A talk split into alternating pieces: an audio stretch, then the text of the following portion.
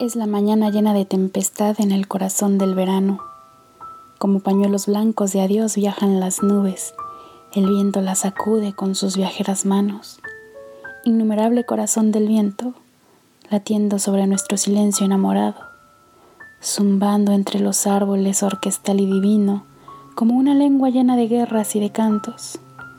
Viento que lleva en rápido robo la hojarasca y desvía las flechas latientes de los pájaros viento que la derriba en ola y sin espuma, y sustancias sin peso y fuegos inclinados. Se rompe y se sumerge su volumen de besos combatido en la puerta del viento del verano.